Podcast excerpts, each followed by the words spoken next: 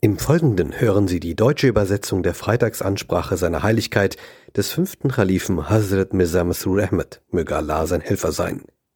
Im Original gehalten auf Urdu.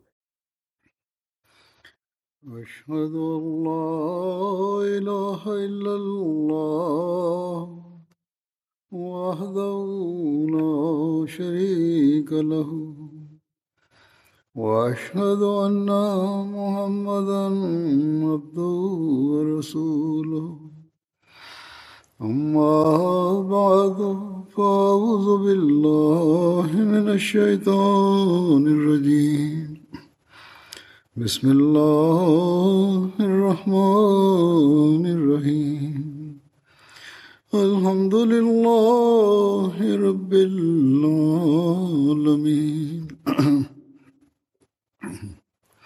الرحمن الرحيم. مالك يوم الدين. إياك نعبد وإياك نستعين. اهدنا الصراط المستقيم. صراط الذين أنعمت عليهم. غير المغضوب عليهم ولا الضالين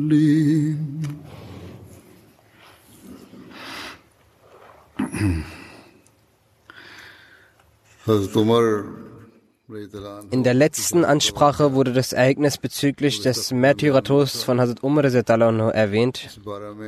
Diesbezüglich gibt es weitere Dinge, die erwähnt werden müssen. Die Überlieferung, welche in Sayyid al-Bukhari zu finden ist, zeigt auf, dass als der Angriff auf Hazrat Umar stattfand, unmittelbar danach das Fajr-Gebet verrichtet wurde.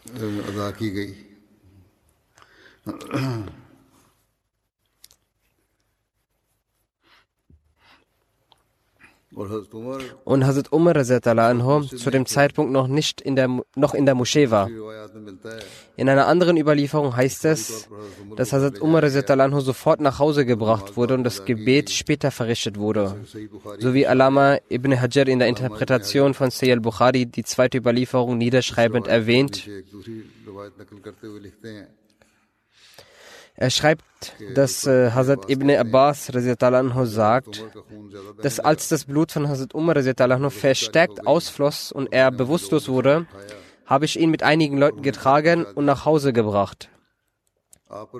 Er blieb bewusstlos, bis das Morgenlicht erkennbar war.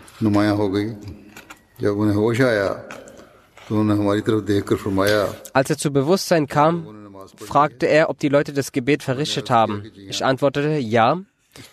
Er sagte daraufhin, dass derjenige keinen Islam hat, welcher das Gebet vernachlässigt. Dann vollzog er die rituelle Waschung und betete. Darüber hinaus steht auch in Tabqat Kubra, dass Hazrat Umar anhu nach Hause getragen wurde und Hazrat Abdurrahman bin Auf das Gebet geleitet hat. Es lässt sich auch wiederfinden, dass Hazrat Abdurrahman die zwei kleinsten Suren des Heiligen Koran rezitierte, nämlich die Surah Al-Asr und die Surah Qasr. Und an einer Stelle heißt es, dass er die Suren Surah Al-Asr und Surah Al-Kafirun verrichtet hatte. Bezüglich des Mörders von Hazrat Umar anhu heißt es im Buch Tabqate Kubra, dass nachdem Hazrat Umar anhu attackiert wurde, er zu Hazrat Abdullah bin Abbas sagte, finde heraus, wer versucht hat, mich zu töten. Hazrat Abdullah bin Abbas sagte, als ich rausging und die Tür des Hauses öffnete, sah ich die Leute, welche nicht über den Zustand von Hazrat Umar nur in Kenntnis waren. Ich habe sie gefragt, wer hat Hazrat Hamidul Mominin angegriffen? Sie sagten, der Feind Allahs Abu Lulu. Er hat ihn mit einem Dolch attackiert, welcher der Sklave von Mureda bin Shoba ist. Er hat auch weitere verletzt. Als er aber gefangen wurde, hat er sich mit dem Dolch selbst umgebracht.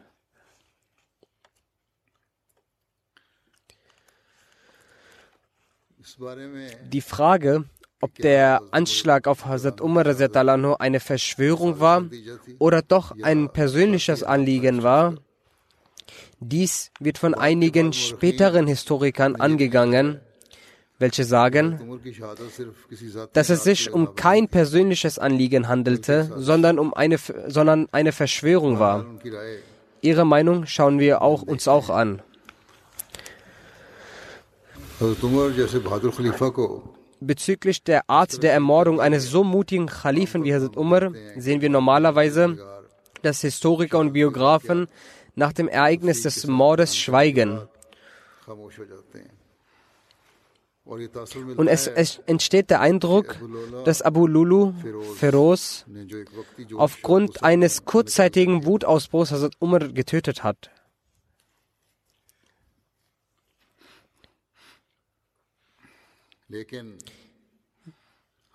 Jedoch haben die Historiker und Biografen darüber diskutiert, dass das nicht lediglich die Wut eines Individuums war, welcher Rache ausüben wollte. Stattdessen war es eine Verschwörung, die bereits zuvor geplant wurde. In dieser Verschwörung war der berühmte iranische Heeresführer Hormuzan beteiligt, der angeblich zum Islam konvertiert war und in Medina lebte. Er war betroffen bzw. auch beteiligt.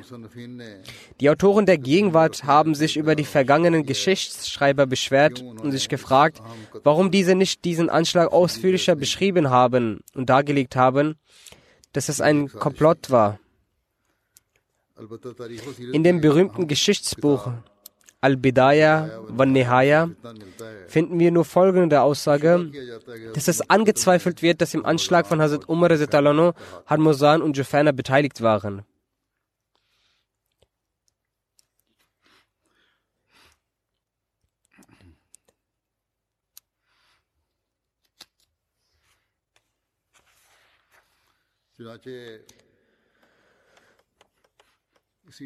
Diesen Zweifel aufwerfend bezeichnen die Biografen von Hazrat Umar Zetalanho dies als ein Komplott. Unter diesen Autoren ist auch einer, der heißt Herr Mohammed Azak, der in seinem Buch die Biografie von Umar Farouk schreibt, dass Hazrat Umar es keinem erwachsenen Sklaven gestattete, nach Medina zu kommen.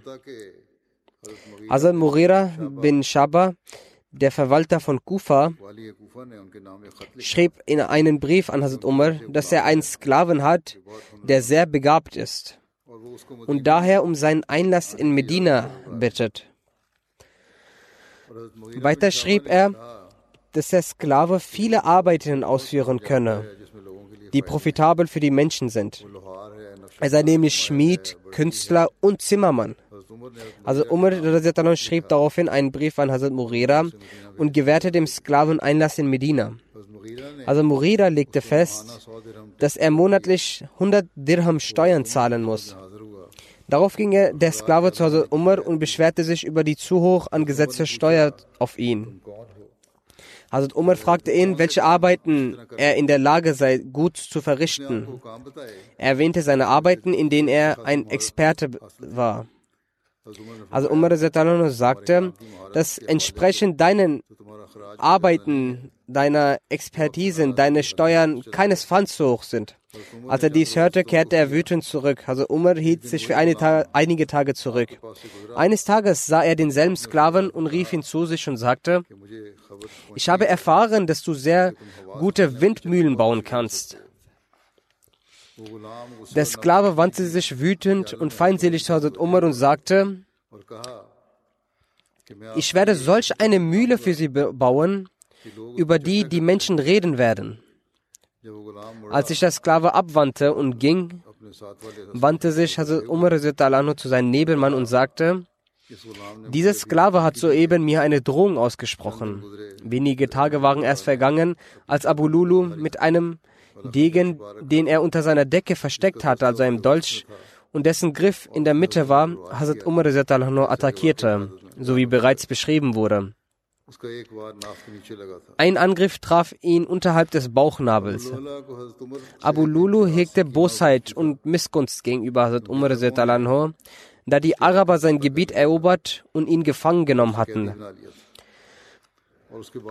Sie trieben seinen König so sehr in den Wahnsinn, dass er gezwungen war, das Land zu verlassen. Wenn immer er Kinder sah, welche gefangen genommen wurden, legte er seine Hand auf ihre Köpfe und sprach, dass die Muslime mein Leber, meine Leber gegessen haben. Als Abu Lulu den Entschluss gefasst hatte, Hazrat Umar nur zu ermorden, Stellte er ein beidseitiges Schwert oder Dolch her, schärfte es, trank es in Gift und brachte es zu Hormosan. Er fragte ihn nach seiner Meinung bezüglich des Schwertes des Dolches. Hormosan antwortete, dass jeder, der mit diesem Schwert angegriffen wird, sicherlich sterben würde.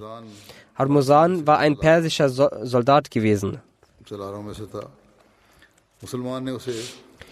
Die Muslime nahmen ihn, also Hormuzan, in Dustar fest und schickten ihn nach Medina. Als er Hazrat Umar sah, erkundigte er sich nach seinen Wächtern und Bewachern. Die Gefährten sagten, dass Hazrat Umar weder einen Wächter, Bewacher noch einen Sekretär oder ähnliches hat. Daraufhin erwidert er, dass er demnach ein Prophet sein sollte. Er nahm den Islam an, woraufhin Hazrat Umar ihm 2000 Dinar bewilligte und ihn in Medina aufnahm. Im Buch Tabqat ibn Sa'd wird von Nafi überliefert, dass er Ab Ab Hazrat Abdurrahman das Messer sah, den Dolch sah, mit welchem Hazrat Umar ermordet wurde. Er sagte, dass ich vor einigen Tagen diesen Dolch bei Hormuzan und Juferna gesehen habe. Ich fragte die beiden, wozu sie dieses Messer brauchen. Sie beiden antworteten, dass wir damit Fleisch schneiden, da wir das Fleisch nicht kauen. Daraufhin wurde Abdurrahman von Ubaidullah bin Umar gefragt, ob er dieses Messer, diesen Dolch bei den beiden gesehen habe. Er bejahte dies, woraufhin Ubaidullah bin Umar sein Schwert nahm und die beiden tötete. Hazrat Usman ließ Hazrat Ubaidullah bin Umar zu sich rufen. Er fragte ihm nach dem Grund, weshalb er die beiden getötet hat, obwohl sie unter ihrem Schutz standen. Als er das, fasste, als er das hörte, fasste er, also Ubaidullah Hazrat Usman und warf ihn zu Boden, bis Menschen dazwischen kamen und Hazrat Usman befreiten. Als Hazrat Ubaidullah bin Umar gerufen wurde, hatte er sein Schwert zwar in seiner hat er sein Schwert zwar in seine Taschen, doch also Abdurrahman forderte ihn mit Nachdruck auf, seine Tasche abzulegen. Inwiefern diese Überlieferung der Wahrheit entspricht, ist nicht klar. Indes wurde auch in anderen Stellen die Tönung, Tötung erwähnt. Said bin Musayyid berichtet, als äh, Hazrat Umar ermordet wurde, sagte Hazrat Abdurrahman bin Abi Bakr, dass ich an den Mörder von Hazrat Umar, nämlich Abu Lulu, vorbeigegangen und Hormazan und Jufana waren beide auch mit ihm und planten etwas. Als ich plötzlich vor ihnen stand, erhoben sie sich schlagartig und ein Degen von ihnen, welches zwei Flügel hatte und die Klinge in der Mitte verlief, fiel zu Boden. Er forderte auf, jenen Degen oder Dolch zu begutachten, mit welchem Hazrat Umar ermordet wurde. Sie begutachteten es und tatsächlich passte der Dolch zu den Beschreibungen von Abdurrahman bin Abi Bakr. Als Hazrat Ubaidullah bin Amr dies hörte, ging er los und rief nach Hormozan. Als er Harmuzan antraf, forderte er ihn auf, mitzukommen, um ein Pferd zu suchen.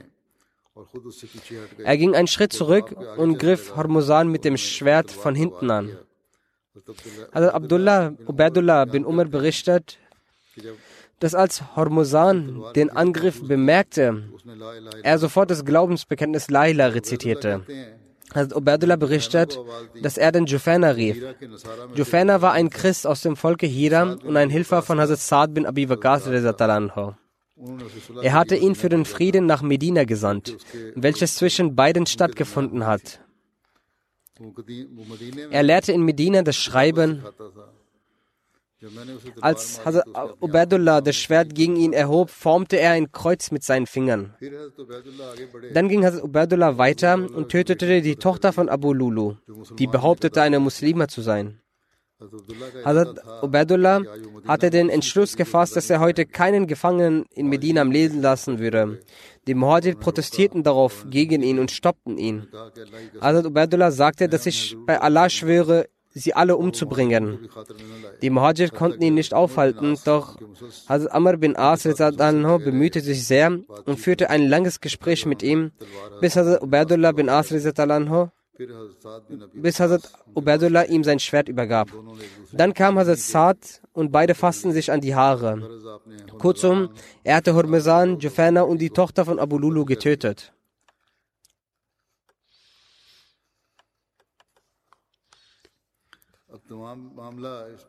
Nun wurde die gesamte Angelegenheit berichtet. Abu Lulu wurde von jemandem dazu angestachelt, Hazrat Umar zu ermorden. Die Überlieferungen belegen, dass die Ermordung von Hazrat Umar nach einer Planung verlief. Die schreiben die Befürworter dafür, dass es eine Planung war. Hormuzan hat die Bosheit und den Hass von Abu Lulu gegen Hazrat Umar weiter verstärkt. Sie beide waren Ajmi. Als Hormuzan verhaftet wurde und anschließend nach Medina geschickt wurde, nahm er den Islam an, wegen der Befürchtung, dass der Khalif ihn ermorden lassen wird. In der Überlieferung von Nafe im Buch Tabqat ibn Sa'd heißt es, Abdurrahman bin Auf hatte das äh, Messer gesehen, durch das Hazrat Umar ermordet wurde. In Tabri heißt es in der Lieferung von Said, dass Abdurrahman bin Abi Bakr das Messer gesehen hatte, das Abu Lulu, Johanna und Hormuzan verloren, als er sich ihnen plötzlich genähert hatte.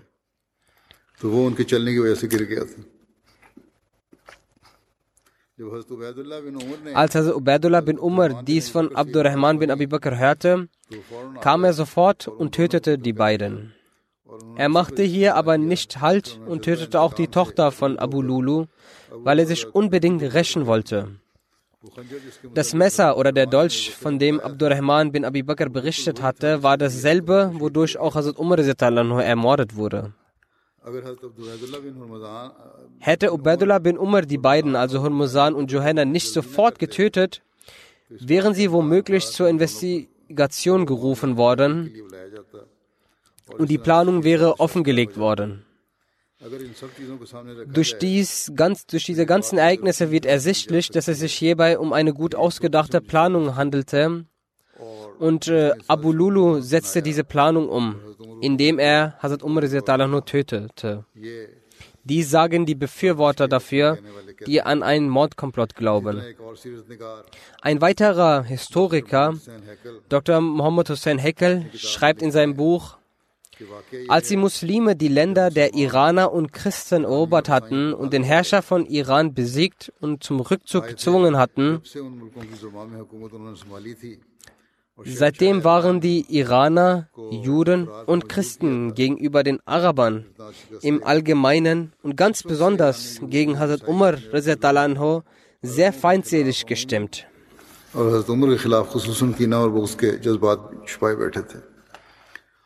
Die Menschen hatten auch über diese Feindseligkeit geredet und erinnerten sich an die Aussage von Hazrat Umar, die er gesagt hatte, als er erfuhr, dass der Angreifer Abu Lulu ein Iraner war.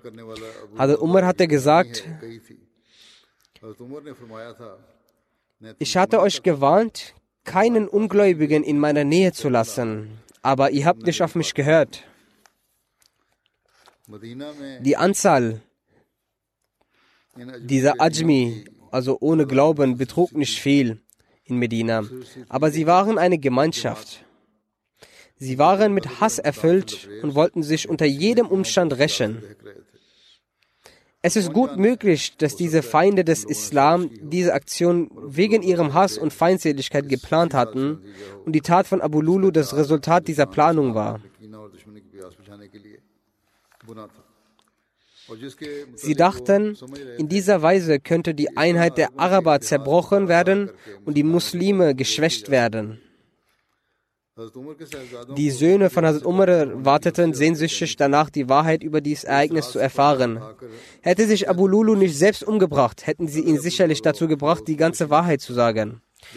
Aber er beging Selbstmord und nahm dieses Geheimnis mit ins Grab.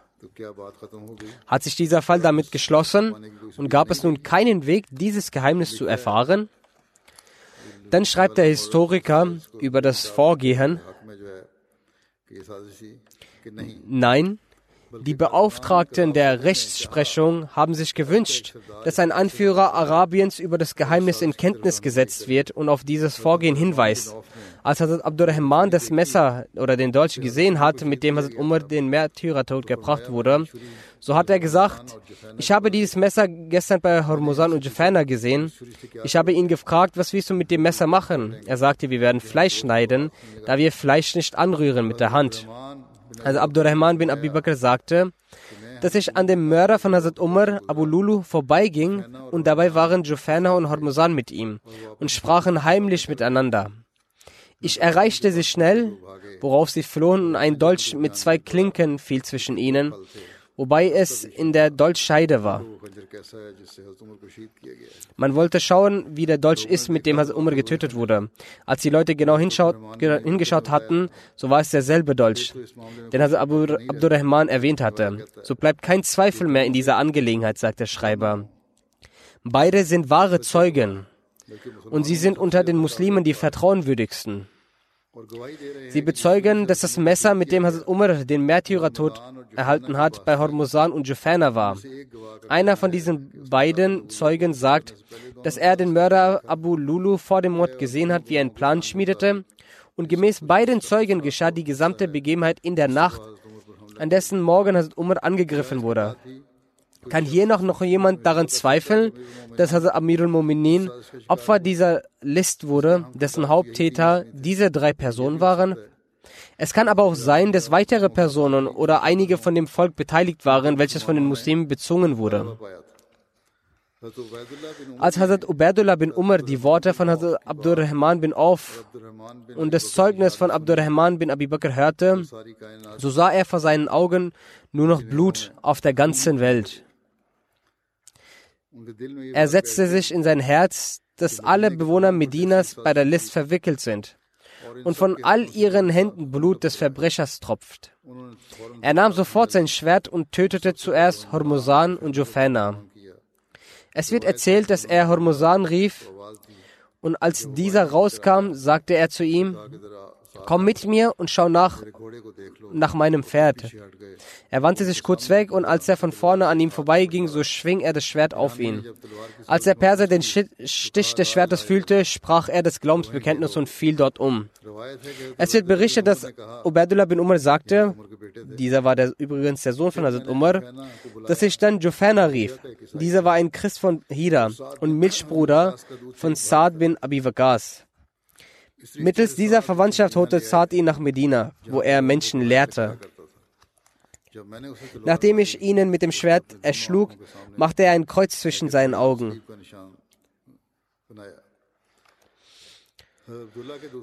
Der zweite Bruder von Azad Abdullah war auch über den Tod seines Vaters nicht weniger erzürnt, erzornt. Den größten Zorn hatte die Mutter der Gläubigen, Hazrat Hafsa anha. Was auch immer sie getan haben, rechtlich gesehen war dies nicht erlaubt. Niemand war befugt, dass er selbst zur Rachennahme aufsteht und sein Recht erfordert. Da die Entscheidungsgewalt beim heiligen Propheten sallam, und nach ihm seinen rechtgeleiteten Khalifen oblag.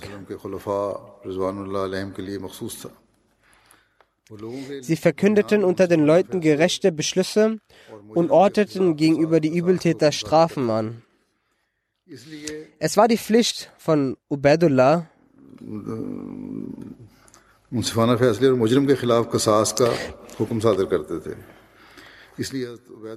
es war die Pflicht von Ubaidullah, dass als er von diesem komplett erfuhr, der zum Tod seines Vaters führte, die Entscheidung dem Amir al-Mu'minin zu überlassen.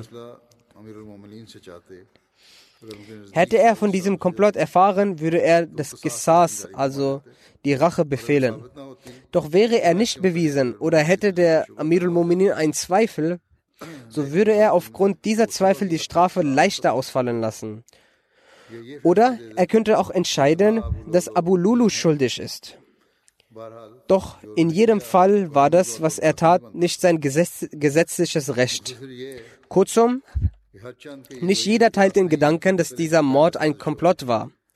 Die Umstände zu jener Zeit waren vielleicht so, dass möglicherweise dass, Hazrat möglicher, dass möglicherweise Hazrat Usman das Attentat nicht umgehend aufklären konnte.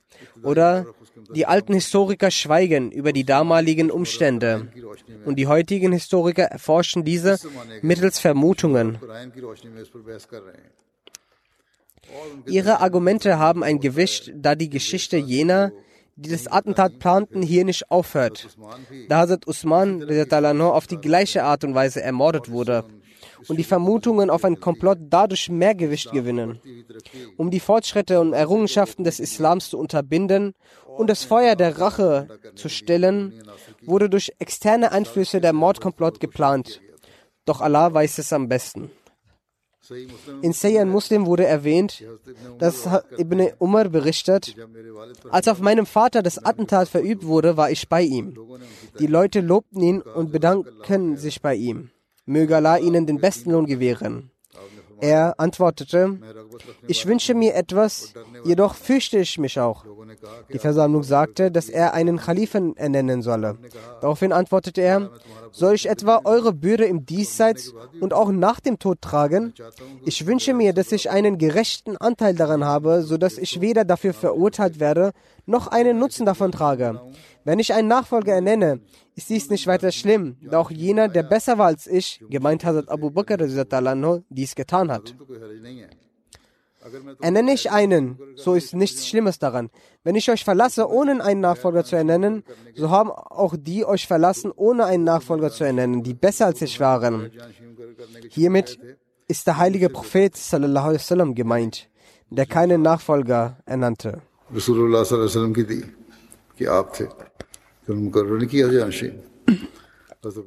Hazrat Abdullah sagte, dass als Hazrat Umar den heiligen Propheten erwähnte, ahnte er, dass er keinen Nachfolger ernennen würde. In einer weiteren Überlieferung im Sahih Muslim steht geschrieben, dass Hazrat Ibn Umar berichtet, dass er zu Hazrat Hafsa ging und fragte, ob sie denn wisse, dass ihr Vater keinen Nachfolger ernennen würde. Sie sagte, dass er einen Nachfolger ernennen wird. So schwor er sich, Hazrat Umar nochmals darauf anzusprechen. Bis zum Morgengrauen blieb er ruhig und sprach kein Wort mit ihm. Es ging ihm aufgrund seines Schwurs so, als ob er einen Berg besteigen müsste. So kehrte er zurück und ging zu ihm. Hat Umar fragte ihn nach dem Wohlergehen der Mitmenschen. Ich erzählte ihm das, was die Menschen derzeit darüber sagten. Dann sagte ich ihm, dann sagte ich ihm, dass ich eines mitbekam, das im Volksmund war, und ich mir geschworen habe, dies ihnen zu berichten. Die Mitmenschen vermuten, dass sie keinen Nachfolger ernennen werden. Es ist so, dass wenn jemand die Hüter ihrer Kamele oder der Ziegen zu ihnen käme und die Tiere bei ihnen lassen würde, dann würden sie beobachten, dass er sie aufgegeben hat. So ist doch die Obhut der Menschen wichtiger.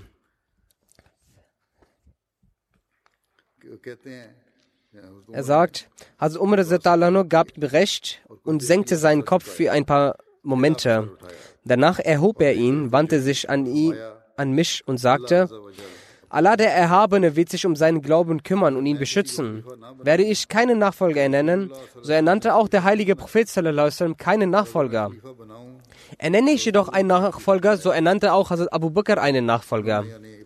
Also Ibn Umar sagte daraufhin, ich schwöre bei Gott, dass als Hazrat Umar den heiligen Propheten und Hazrat Abu Bakr erwähnte, so verstand ich, dass er niemanden mit dem heiligen Propheten gleichstellen würde und dass er keinen Nachfolger ernennen würde. Also Miswar bin Mahrama berichtet, dass als Hazrat Umar verwundet war, er vom Schmerz unruhig wurde. Also Ibn Abbas sagte zu ihm zum Trost, Amirul Mominin, wenn es so ist, haben sie in Gesellschaft mit dem heiligen Propheten gelebt und sie haben ihn hervorragend unterstützt. Und sie haben sich von ihm so getrennt, dass der heilige Prophet mit ihnen sehr glücklich war. Dann lebten sie in der Gesellschaft von Hazrat Abu Bakr und unterstützten ihn hervorragend und trennten sich so von ihm, dass er sehr glücklich mit ihnen war. Danach lebten sie mit dessen Gefährten und unterstützten diese hervorragend. Und wenn sie sich von ihnen verabschieden, dann sicherlich in solch einem Zustand, dass sie glücklich mit ihnen sind. Also Umar erwiderte, dass wenn sie die Gesellschaft des heiligen Propheten und seine Zufriedenheit, so ist dies gewiss die Gnade Allahs. Und wenn sie die Gesellschaft Hazrat Abu Bakrs und seine Zufriedenheit erwähnt haben, so ist dies auch die Gnade Allahs, des Erhabenen. Und die Sorge, die du von mir siehst, diese ist für dich und deinen Mitmenschen. Ich sorge mich nicht um mich, sondern um euch. Ich schwöre bei Allah, wenn ich keinen Khalifen ernenne, so hat auch der heilige Prophet niemanden zum Khalifen ernannt.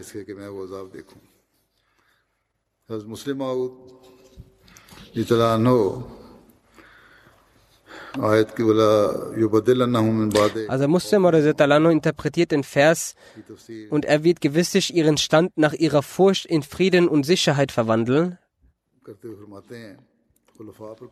Er erklärte, dass die Khalifen nicht von einem derartigen Unheil heimgesucht wurden, dass sie in Furcht geraten ließ. Wenn sich etwas Schlimmes ereignete, hat Allah immer ihre Furcht in Frieden verwandelt. Es besteht kein Zweifel, dass Hazrat Umar den Märtyrertod starb. Aber wenn man die Ereignisse sieht, dann erkennt man, dass Hazrat Umar sich vom Märtyrertod nicht fürchtete. Vielmehr betete er unter, ununterbrochen, ununterbrochen dafür, O Allah, gewähre mir den Märtyrertod und lasse mich in Medina sterben. Jener Mensch, der sein ganzes Leben lang folgendes Gebet sprach, O Allah, lasse mich in Medina den Märtyrertod sterben, wenn er dann den Märtyrertod stirbt, wie können wir denn sagen, dass er von einem fürchterlichen, dass er von einer fürchterlichen Zeit heimgesucht wurde, die er, die aber nicht durch Gott in Frieden verwandelt wurde? Sicherlich, wenn er Angst vor dem Märtyrertod hätte und dann gemartet werden würde, dann hätte man sagen können, dass Gott seine Furcht nicht in Frieden verwandelt hat. Er jedoch betete dafür, O Allah, lasse mich in Medina den Märtyrertod sterben. Wie kann dann durch seinen Märtyrertod bewiesen werden, dass er sich vor dem Märtyrium, Märtyrium fürchtete? Er fürchtete sich nicht davor und betete sogar dafür. Allah erhörte seine Gebete und dadurch lässt sich erkennen, dass gemäß diesem Vers keine Furcht über ihn kam, die ihm Sorgen bereitete. Wie ich bereits erwähnt habe, ist in diesem Vers genau das genannt worden, dass die Ereignisse, von denen die sich die Khulafa fürchten könnten, nie eintreten werden. Und Allah verspricht ihnen, dass er ihre Furcht in Frieden verwandeln wird. Wenn sie jedoch keine Angst vor einer Sache haben, sondern ihre Ehre und Erhöhung ihrer Ränge darin sehen, können wir nicht von Furcht sprechen. In diesem Fall den Vorwurf zu erheben, wieso die Furcht nicht in Frieden verwandelt wurde, ist ein unsinniger Einwand. Er sagt, wann immer ich dieses Gebet, also Muslim sagt, wann immer ich dieses Gebet von Hazrat Umar gelesen habe, so habe ich mir in meinem Herzen gedacht und gesagt, dass es eigentlich bedeutet, dass der Feind Medina angreift und dass sein Angreif mit solch einer Wucht erfolgt, dass dann alle Muslime vernichtet werden. Danach soll er zum Khalifen der Zeit gelangen und auch ihn töten und er soll den Märtyrertod sterben. Aber Allah hat das Gebet von Hazrat Umar erhört und solche Mittel geschaffen, wodurch die Ehre des Islams noch erhalten blieb. Nun, statt dass eine fremde Truppe Medina angegriffen hätte, ist aus der Mitte her ein Hinterhältiger aufgestanden, der ihn mit einem Dolch angegriffen und den Märtyrertod sterben ließ. Was die Befragung der Sklaven angeht, so hat die islamische Lehre diesbezüglich erwähnt, beziehungsweise Muslimot hat über das Ereignis um den Tod als Märtyrer geschrieben und auch den Grund dafür genannt. Er sagte, zuerst hat er den Befehl gegeben, dass ihr als Zeichen der Güte ohne eine Gegenleistung diese freistellen sollt.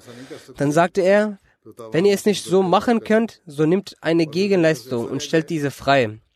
Und wenn eine solche Person übrig bleibt, also ein Sklave, der nicht die Kraft hat, die Summe zu zahlen, und von wo er gekommen ist, dass der Staat von dort auch kein Interesse in seiner Freistellung hat, und dass auch seine Verwandten nicht fürsorglich sind, so soll jener es ihnen mitteilen und er kann die Summe in Raten zahlen.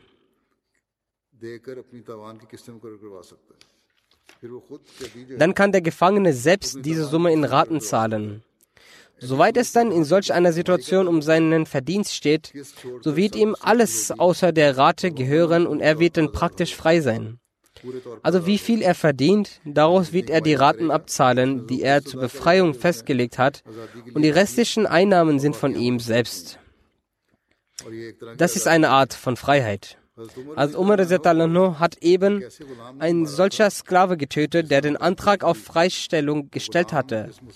Der Muslime, bei dem der Sklave gelebt hatte, zu ihm sagte er an einem Tag, ich besitze so viel, setzen Sie über mir diese Summe an. Ich werde mit monatlicher Rate den Betrag zurückzahlen. Er hatte eine ganz kleine Ratenzahlung festgelegt und er zahlte diese dann. Einmal hat er sich bei Hazrat Umar beschwert, dass mein Besitzer mir eine schwere Ratenzahlung auferlegt hat.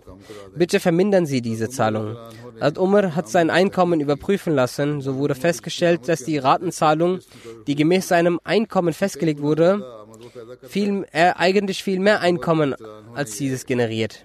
Also Umar sah dies und sagte, bei solch einem Einkommen ist deine Rate eine sehr geringe. Dies kann nicht gemindert werden.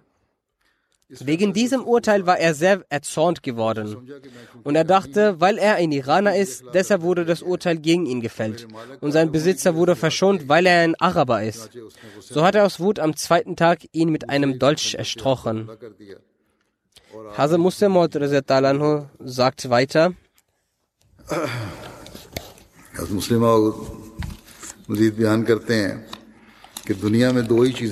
es gibt zwei Dinge, die schuld daran sind, von der Wahrheit abzukommen. Entweder sehr viel Hass oder sehr viel Liebe. Zu viel Hass entsteht schon durch kleine Ereignisse. Seht euch das Ereignis von Hazrat, Ereignis von Hazrat Umar an. Welch kleines Ereignis doch Groll entstehen ließ und dann der islamischen Welt einen großen Schaden zugefügt hat. Ich denke, dass die Wirkung von diesem Ereignis bis jetzt weiter existiert. Zur Zeit von Hazrat Umar kam ein Fall zu ihm. Der Sklave einer Person verdiente viel, aber gab dem Besitzer sehr wenig. Hat Umar ließ den Sklaven rufen und er sagt ihm, den Besitzer mehr zu geben. Weil damals die Berufstätigen wenige waren, so wurden deshalb die Schmiede und die Schreiner besonders geschätzt. Der Sklave stellte Handmühlen für Getreide her und verdiente damit sehr viel. Also Umar beauftragte ihn 3,5 Anna, also Sechzehntel einer Rupie, an seinen Herrn zu zahlen. Das ist ein sehr kleiner Betrag. Doch er dachte, dass Hazrat Umar eine falsche Entscheidung getroffen hat. Hierauf begann er in seinem Herzen Bosheit zu entwickeln. Einmal sagte Hazrat Umar zu ihm, dass er ihm auch eine Mühle bauen soll. Woraufhin er antwortete, dass er eine solche Mühle machen wird, die sehr gut laufen wird. Dies hörend sagte jemand zu Hazrat Umar, er droht ihnen. Dies scheint der ersten Begebenheit ähnlich zu sein. Oder es ist sogar die gleiche. Es ist jedenfalls eine Begebenheit über ihn, eine über den Sklaven. Er sagte, dass die Worte dies nicht äußerten. In der ersten Überlieferung heißt es, dass Umar selbst sagte, dass er drohe. Die Person sagte, dass der Tonfall drohend war. Letztendlich an einem Tag, als Hazrat Umar das Gebet verrichtete, attackierte der Sklave ihn mit einem Dolch und ermordete ihn. Der zweite Khalif schreibt, dass jener Umar der König von über Tausenden von Menschen war, der Herrscher eines sehr großen Reiches war, für die Muslime ein ausgezeichneter Anführer war, aufgrund von 3,5 Anna ermordet wurde. Doch die Sache ist die, dass diejenigen, in denen Gemüt deren Gemüt Bosheit und Groll ist, nicht wegen 3,5 oder 2 Anna. Sie möchten ihren Durst stillen. Ihr Gemüt ist der Bosheit gewidmet. In einer solchen Gemütslage beachten sie nicht, welche Folgen es für sie selbst und andere haben wird. Als der Mörder von Umar gefragt wurde, wieso er diese brutale Tat begangen hatte, sagte er, dass gegen ihn geurteilt wurde. Hierfür habe er sich nun gerecht. Zuvor wurde diese Ausführung nicht auf diese Weise erzählt. Es kann sein, dass man einen knappen Moment hatte, in dem er gefangen genommen wurde und sagte, dass er deshalb den Mord begangen hatte und dann auch Selbstmord beging. Also Muslim sagt, dieses schmerzvolle Ereignis erwähnend habe ich gesagt, dass es heute Auswirkungen auf den Islam hat. Und zwar auf der Weise, dass der Tod zwar die ganze Zeit präsent ist, doch man erwartet nicht den Todeseintritt zu einer solchen Zeit, in dem, der, in dem die körperlichen Kräfte stabil sind. Doch wenn die Kräfte geschwächt sind und die Gesundheit abbaut, dann beginnen die Köpfe des Menschen automatisch für die Zukunft zu planen. Sie reden nicht miteinander darüber. Doch es entsteht von selbst eine solche Furcht, die auf einen Planen für die Zukunft aufmerksam macht. Daher werden Leute, wenn der Anführer verstirbt, wachsam. Weil Hazrat Umar aber körperlich sehr stabil war, obwohl er bereits 63 Jahre alt war, war er in den Gedanken der Gefährten, war es in den Gedanken der Gefährten nicht, dass Hazrat Umar schnell von ihnen dahinscheiden wird. Aus diesem Grund waren sie bezüglich zukünftiger Vorkehrungen komplett sorglos, als sie plötzlich die Not von Umar Tod überkam. Zu dieser Zeit war die Gemeinde nicht bereit, einen anderen Imam, Anführer anzunehmen. Zu dieser Zeit führte die fehlende Vorbereitung dafür, dass die Leute zu Usman nicht die Zuneigung entwickelten, die es hätte geben müssen. Deshalb wurde der Zustand des Islam sehr instabil. Und zu Zeiten von Ali wurde er noch instabiler. Dies ist auch ein Grund für die späteren Konflikte. Ihre Ursachen können laut ihm das gewesen sein. Zu Zeiten der Unruhe sind einige Wachleute während des Gebets aufzustellen. Auch das sagt äh, Hazrat Muslim Talanho.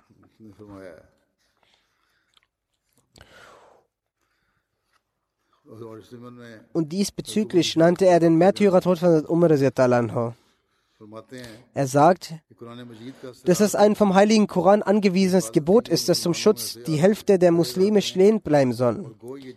Und obwohl dies eine Anweisung für Kriegszeiten ist, wenn der Schutz einer Gemeinde benötigt wird, kann von hier auch abgeleitet werden, dass wenn bei einem kleinen Konflikt wenige Leute während des Gebets zur Wache aufgestellt werden, so ist das kein tadelswerter Akt. Stattdessen wird es sogar notwendig sein. Wie soll das gemacht werden? Er sagte, dass wenn zu Kriegszeiten 500 bis 1000 zum Schutz aufgestellt werden können, könnten etwa nicht zu Zeiten von leichter Gefahr 5 bis 10 Männer von 1000 zum Schutz aufgestellt werden? Zu sagen, dass Gefahr unwahrscheinlich ist, ist unsinnig.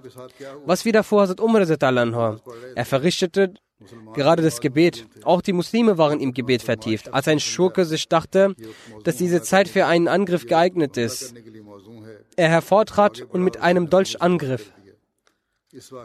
Wenn selbst nach diesem Ereignis jemand sagt, dass Wachehalten während des Gebets dessen Regeln oder Ehre widerspricht, also gegen die Regeln und Ehre des Gebets spricht, dann macht er nichts weiteres, außer seine Dummheit zu zeigen. Sein Beispiel ist das von jenem Törichten, der an der Schlacht teilnahm und von einem Pfeil getroffen wurde, wodurch er zu bluten begann. Er floh vom Schlachtfeld und sagte, das Blut abwischend immer wieder, O Allah, möge dies nur ein Traum sein. Also möge er nicht die Realität sein, dass ich vom Pfeil getroffen wurde. Aus der Geschichte ist auch bewiesen, dass zu einem Anlass die Gefährten keine Vorkehrung zu ihrem Schutz trafen, weshalb sie großes Leid ertragen mussten. Als Amr bin As zur Eroberung von Ägypten aufbrach und das Gebiet eroberte und danach die Gebete leitete, organisierte er keine Wache. Als die Feinde sahen, dass die Muslime in diesem Zustand völlig unachtsam sind, schickten sie eines Tages ein paar hundert bewaffnete Männer genau dann hin, als die Muslime in der Niederwerfung waren. Angekommen fingen sie sofort an, mit ihren Schwerten die Muslime zu enthaupten. Aus der Geschichte ist bewiesen, dass unzählige Gefährten an diesem Tag getötet oder verletzt wurden. Es fiel einer nach dem anderen zu Boden und danach der zweite und der dritte. Und die Gefährten konnten nicht begreifen, was geschieht. Bis dahin gehend, dass das Herr einen großen Schaden erlitt. Als Umar dies erfuhr, schimpfte er mit ihnen sehr und sagte, Wusstet ihr nicht, dass Sicherheitsvorkehrungen getroffen werden sollten? Doch Hazrat Umar wusste nicht, dass auch in Medina ihm selbst so etwas widerfahren würde. Nach diesem Ereignis stellten die Gefährten, wann immer sie beteten, zur Sicherheit Wachen auf.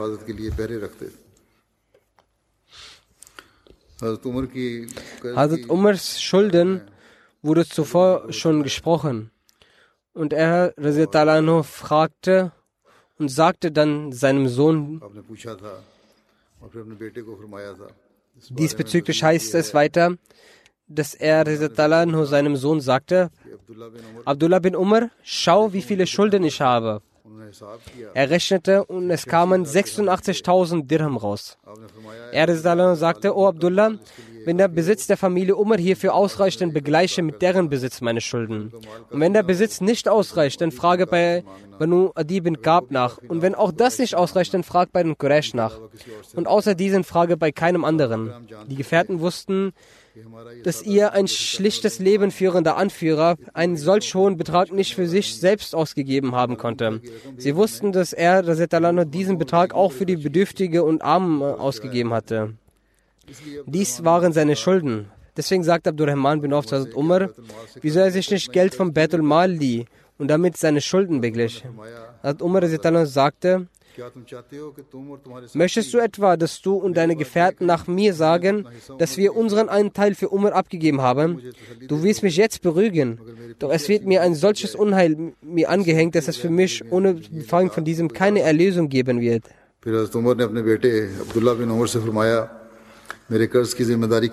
Dann sagt Hazrat Umar seinem Sohn, nimm die Verantwortung meiner Schulden an. Er nahm diese Verantwortung an.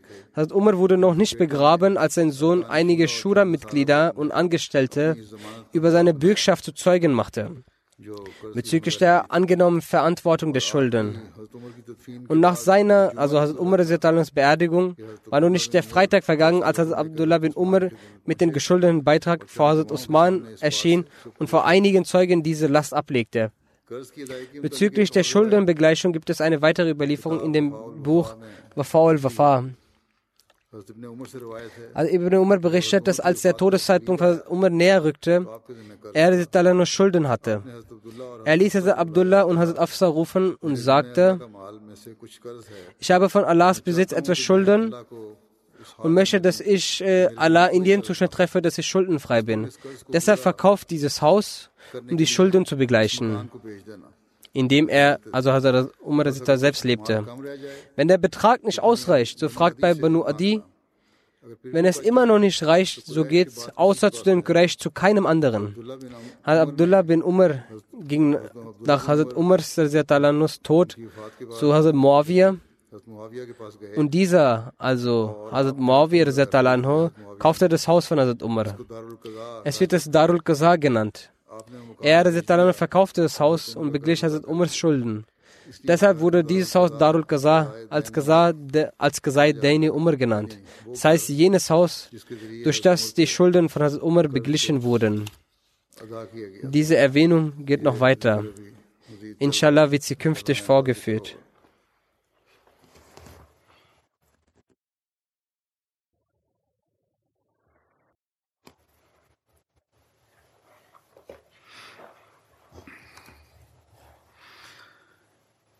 الحمد لله الحمد لله نحمده ونستعينه ونستغفره ونؤمن به ونتوكل عليه ونعوذ بالله من شرور أنفسنا ومن سيئات أعمالنا. من يهده الله فلا مضل له ومن يضلل فلا هادي له. ونشهد أن لا إله إلا الله وحده. ونشهد أن محمدا عبده ورسوله. عباد الله رحمكم الله. إن الله يأمر بالعدل واللسان وإيتاء ذي القربى وينهى عن الفحشاء والمنكر والبغي يعظكم لعلكم تذكرون اذكروا الله يذكركم وادعوه يستجب لكم ولذكر الله أكبر